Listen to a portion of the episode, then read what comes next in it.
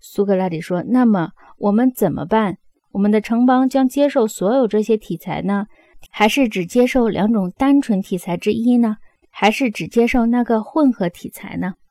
阿德曼托斯说：“如果让我投票选择的话，我赞成单纯善的模仿者的题材。”苏格拉底说：“可是，亲爱的阿德曼托斯，混合题材毕竟是大家所喜欢的，小孩和小孩的老师们。”以及一般人所最最喜欢的，和你所要选择的恰恰相反。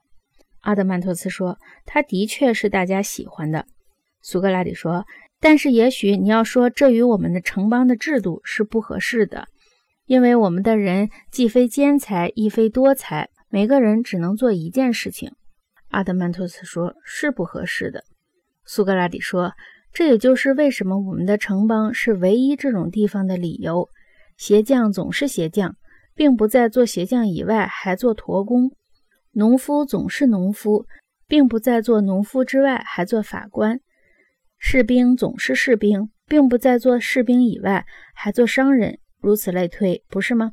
阿德曼托斯说：“是的。”苏格拉底说：“那么，假定有人靠他一点聪明，能够模仿一切，扮什么像什么，光临我们的城邦，朗诵诗篇，大显身手。”以为我们会向他们拜倒致敬，称他是神圣的、了不起的、大受欢迎的人物了。与他愿望相反，我们会对他说：“我们不能让这种人到我们的城邦里来，法律不允许这样。这里没有他的地位。我们将在他的头上涂以香油，是以羊毛冠带，送他到别的城邦去。至于我们，为了对自己有益。”要任用较为严肃、较为正派的诗人或讲故事的人，模仿好人的语言，按照我们开始立法时所规定规范来说唱故事，以教育战士们。阿德曼托斯说：“我们正应该这样做。